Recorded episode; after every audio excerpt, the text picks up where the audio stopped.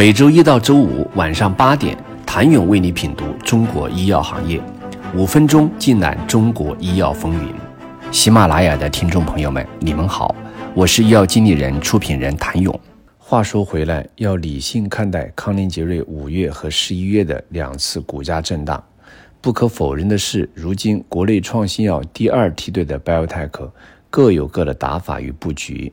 在细胞治疗、ADC 和双抗等新型疗法赛道，分别已有研发实力可圈可点的代表。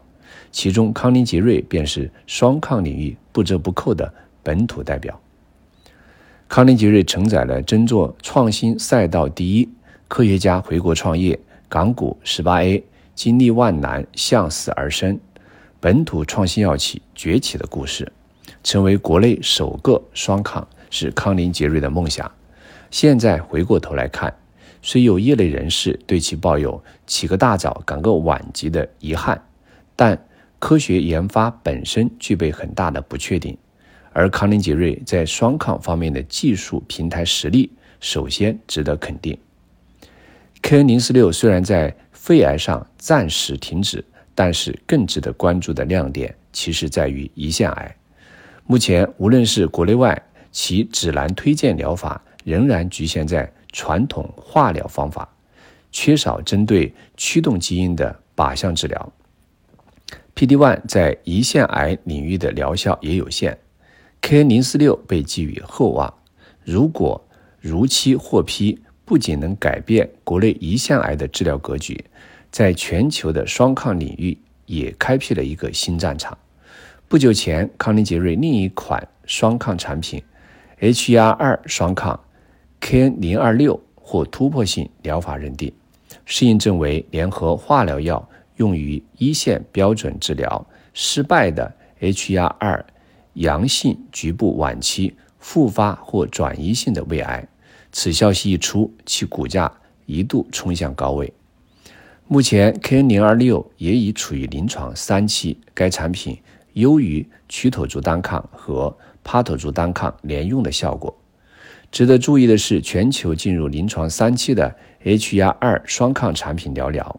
早在2021年，石药便看中了 KN026 这一产品，与康宁杰瑞签订了在中国内地的开发及商业化授权协议，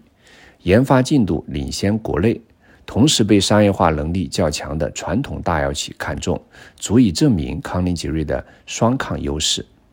其实，在创立之初，创始人许婷本就在蛋白质工程和抗体药物筛选、工程化和化学成分生产和控制方面积累了丰富的经验。而回国后创立的康宁杰瑞，在双抗体及蛋白质工程方面打造了全产业链的发现、研发和制造平台，这为其在双抗领域的坚持打下了基础。不过，康宁杰瑞不仅有双抗，其路线反倒是在技术变革之下进行组合式创新。从其现有产品布局来看，康宁杰瑞另外还在 PDL1 ADC 上具有差异化较明显的产品，其 PDL1 产品已经实现商业化，HR2 ADC 目前也正处于临床三期。纵览其研发管线，在单抗平台、双抗平台和混合抗体开发平台的基础上，康宁杰瑞实际布局有多款成为 FIC 潜质的创新产品。要局部创新，要领先半步，这似乎是康宁杰瑞从多年前便遵守的主旨。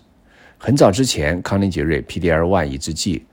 恩沃利单抗注射液率先敲门 FDA，成为首个在美国进入临床的中国研发企业自主开发和制造的抗体类创新药。而且是做全球唯一的皮下制剂，康宁杰瑞研发的恩沃利单抗不仅成为了全球首个皮下注射 PDL1 药物，其独特给药方式背后的产品突破价值不可忽视。此外，康宁杰瑞布局的 ADC 技术也迈出了特别的一步，打造了专有的一酶两步糖基定点偶联技术，因此其相比同类药物具有更强的。内吞活性和旁观者效应，以及更好的血清稳定性，有效扩大了治疗窗口。